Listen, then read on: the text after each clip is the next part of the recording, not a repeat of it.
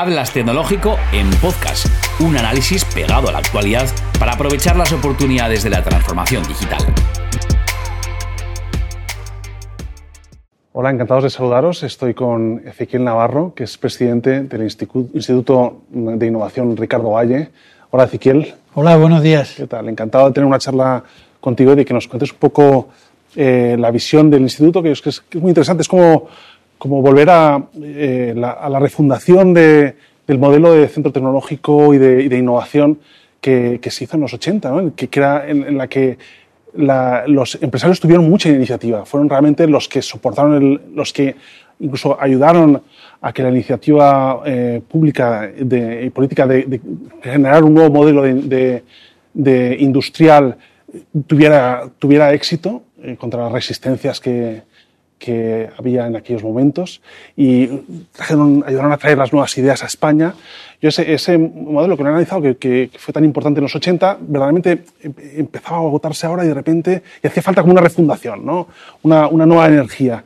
Y, y, de, y, y bueno, yo creo que, que la iniciativa eh, del Instituto Ricardo Valle es como esto, ¿no? es, es, es quizás la, la materialización de estas nuevas ideas en, en, que, que para, para, modernizar y para cambiar el, el modelo eh, productivo en España. Eh, explícanos un poco qué, qué, es lo que buscáis.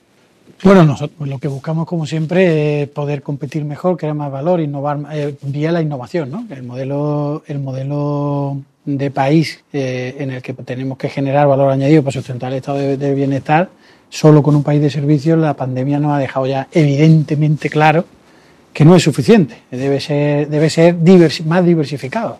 Nos encanta el país que tenemos, los servicios que tenemos, nos gusta poder disfrutar de nuestros sectores turísticos y de servicios, y eso debe estar ahí, pero debemos construir otras patas.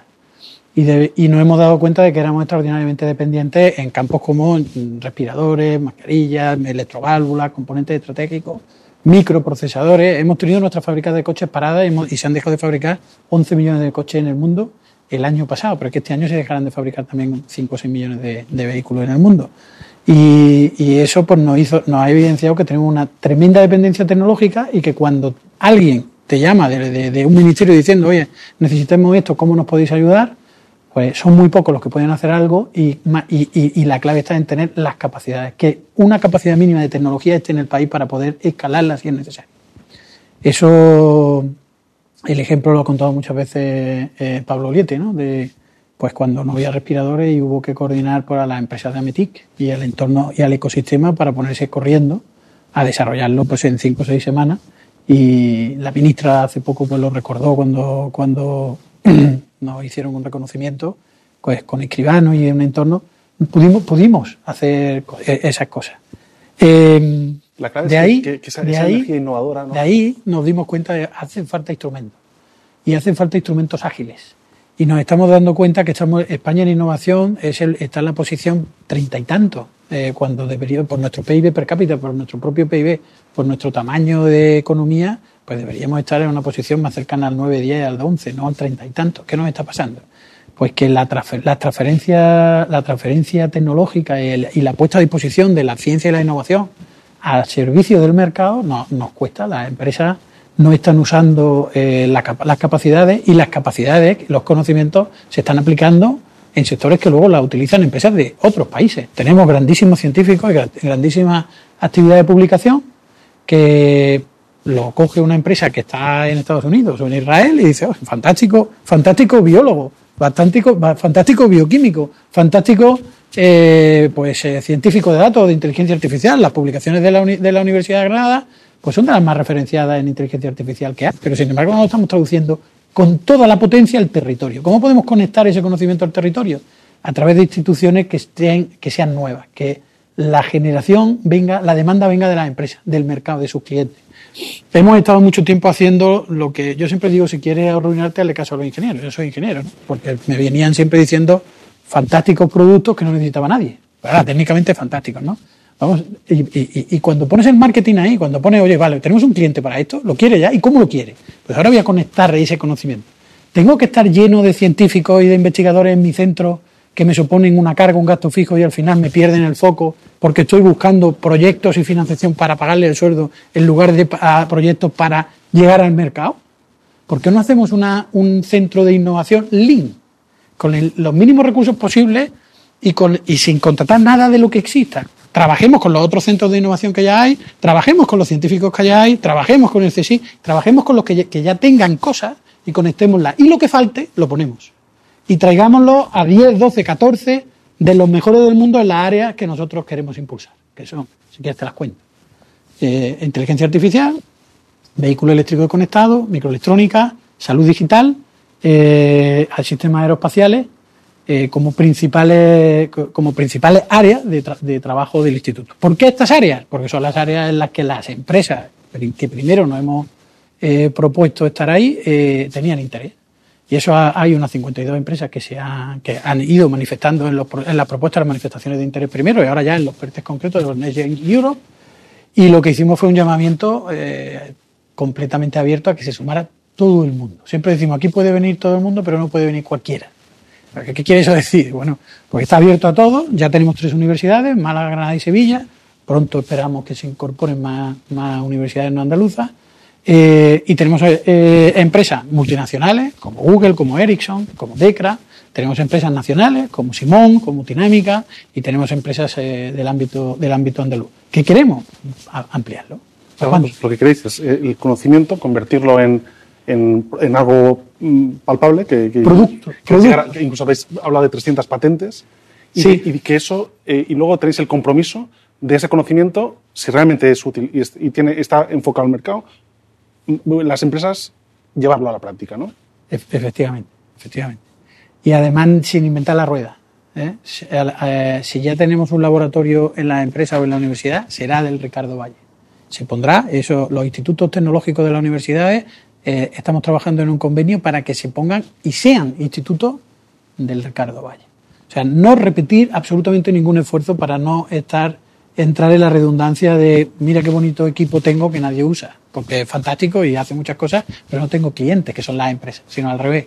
Vamos a buscar el máximo de empresas para ese analizador de Petro, para ese equi- equipo de nanotecnología, para ese equipo que tenemos infrautilizado. Y vamos a traer los que no tengamos. Oye, uno muy puntero que hace falta que nadie tiene. Venga, aquí, o a Madrid o a donde haga falta, pero para todos. Esta es la idea. Y cu- cuéntame un poco el- el- el- la financiación, un poco cómo queréis que eso sea realidad. Realmente, eh, ¿cuál, va, cuál va a ser la operativa diaria? Es decir, ¿vais a, vais a crear un centro en el que Sí, eh, eh, hemos- varios centros trabajáis en red? ¿Cómo? El, el concepto y la idea era crear una red eh, para intentar paliar la fragmentación que tenemos por las transferencias de, de competencias en innovación, industria y ciencia, que están muy fragmentadas en 17 comunidades, y eso pues cuesta tener políticas comunes.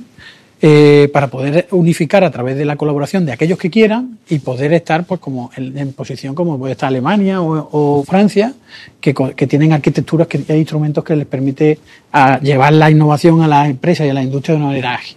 Y el ejemplo de, de aquí hoy estamos delante del CSIC. Alemania tiene un CSIC que se llama el Instituto Max Planck, que hacen ciencia y hacen muy buena ciencia.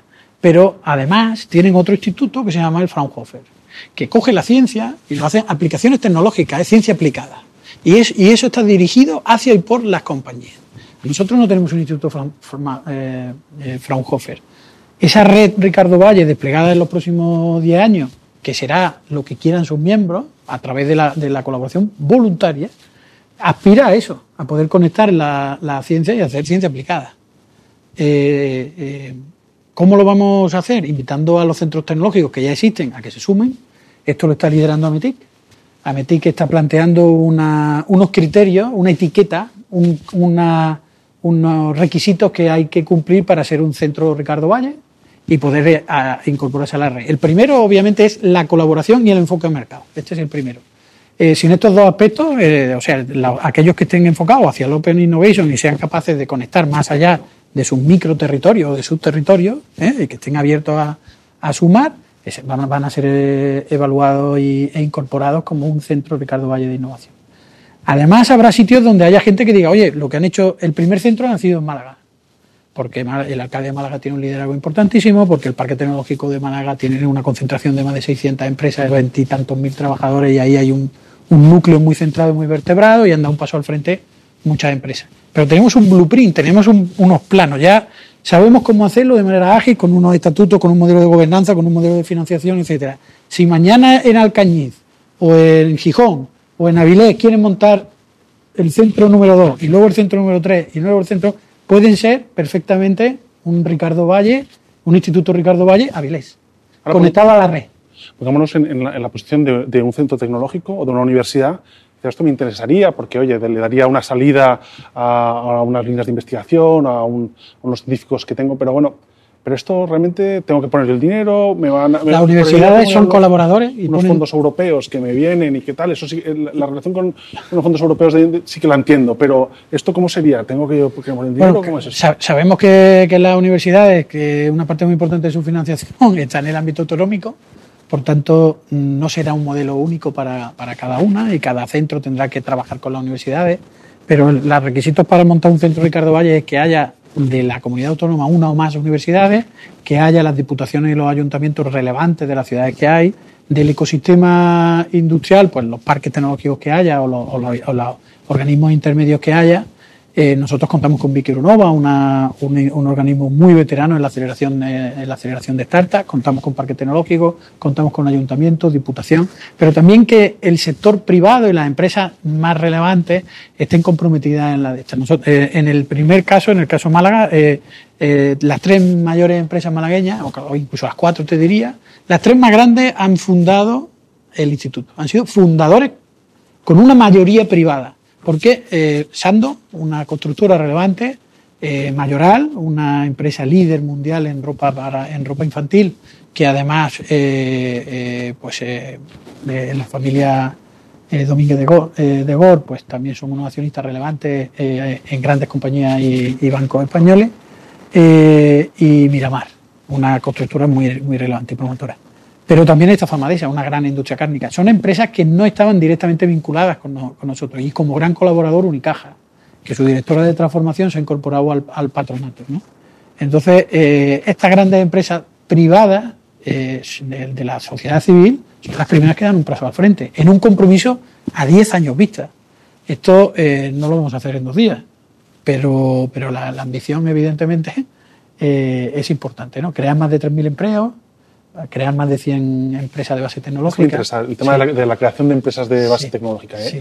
que es una, es una, una propuesta muy ambiciosa ¿no? y, y, en fin, va a ser también un, un modelo, eh, digamos, casi tractor ¿no? del resto del ecosistema de innovación. Si, eh, cuando, lo, lo hagáis realidad, que estoy convencido de que, de que estando tú el presidente y con, y con los miembros que tenéis, lo vais a hacer realidad. Pero es, es potente, este, este, es ambicioso y, y eso sí que puede ser realmente transformador, ¿no? O sea, sacar empresas. Sí, sí, sí, es transformador, pero bueno, si desde el año 92 hasta el 92, 93, que se, se crea el parque tecnológico, hasta ahora se han creado 600, ¿por qué no crear 30, 30, más de 100 en los siguientes, ¿no? La- la- las etapas se van acelerando, ¿no? Ya tenemos mucho camino recorrido, ¿no? Y, y además en- en- nacemos con una idea de que algunos de esos grandes talentos que traigamos de fuera los podamos implicar en, en- en su retribución mediante la participación en esas empresas que se crean. ¿no? Eh, es un modelo que funciona en, en países anglosajones y sin embargo aquí cuesta mucho. Cuesta mucho convertir a un eh, académico de prestigio, un investigador de prestigio en un emprendedor. ¿no? Vamos a, ponerle lo que le falta a esos, a esos académicos de prestigio, eh, los que ya hacemos emprendeduría desde toda la vida, que somos empresarios, y vamos a, completarle eso, pero le vamos a, dar el incentivo en, a- en acciones en opciones sobre acciones, de manera que si esas empresas se aceleran y vuelan y se, y se hacen privadas y escalan, pues que ellos tengan un retorno, y ojalá sea mucho, eh, para, eh, en eso. ¿no? Entonces ese modelo, ese modelo es el que queremos poner. La, la primera ya se ha decidido, el primer patronato ha decidido la creación de una empresa de, semi- de diseño y packaging de semiconductores, eh, que bueno, pues ahora ya ahora se, pone- se pondrá en marcha y será la primera. Y esperamos que esa empresa, pues cuando empiece a volar, pues le podamos incorporar valor eh, capital privado y que vuele lo más alto que, que se pueda. Oye, y de esos ca- 14, 15 talentos internacionales que queréis captar, ¿nos puedes avanzar alguno o por lo menos Bueno, los eh, perfiles- a- dónde estáis apuntando? Estamos apuntando a, a arquitectos de computadores de primer nivel, que sean especialistas en, en DPU, Data Processing Units, en arquitectura de computación de vehículos eléctricos y conectados, que hayan trabajado en Intel o en Apple o en este tipo de compañías, en Delphi, en General Motors, que estén muy conectados con el entorno California, pero también pensamos en los que pueden estar muy conectados con el entorno Shenzhen o que pueden estar muy conectados con el entorno Seúl, esos grandes polos de innovación que tienen modelos que nos interesa incorporar y conectar con nuestro, con nuestro sistema académico, conectar con cómo ellos que han sido profesores, que han dirigido tesis, etcétera, cómo lo se estaban haciendo allí, cómo podemos traer eso aquí, cómo podemos vincular su retribución, normalmente gente senior, que, que ya que, que, les guste venir a España, que, valoren un activo que tenemos muchísimo, que es nuestra gran calidad de vida, eh, y que puedan venir aquí eh, combinando un paquete de profesor invitado, profesor visitante o catedrático, etcétera, con un paquete de trabajo en el centro tecnológico. De manera que la compensación, pues el paquete compensatorio, pues sea suficientemente motivado.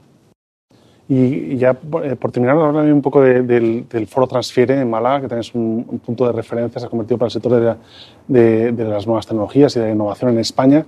Y, y te, te, comentaba antes de, empezar un poco que, que, algunos foros de principio de año internacionales han sido un poco decepcionantes a nivel de, ambición, de propuesta y de, visión. En cambio, por lo que, por lo que vosotros estáis eh, trabajando y, y me has podido adelantar, vosotros que vais a tocar, vais a tocar hueso, vais a ir a... Ambición, ambición no nos falta.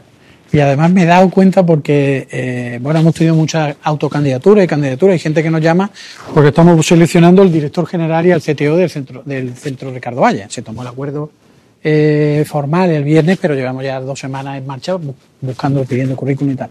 Y uno de los que se ha presentado, una persona de perfil eh, internacional, director de varias agencias internacionales y tal, que está en un puesto muy bueno, me llama y se propone. ¿Por qué, ¿Por qué me llama? Si tú tienes un puestazo, dice, sí, pero donde estoy no hay la misma ambición. Digo, no tenemos nada, está todo por hacer. Sí, pero tenéis ambición. Creo que a mí me parece que a veces la ambición, la ambición sin medio puede ser una locura, ¿no? Y, pero otras veces pienso que la diferencia entre, entre un loco y un visionario es el éxito.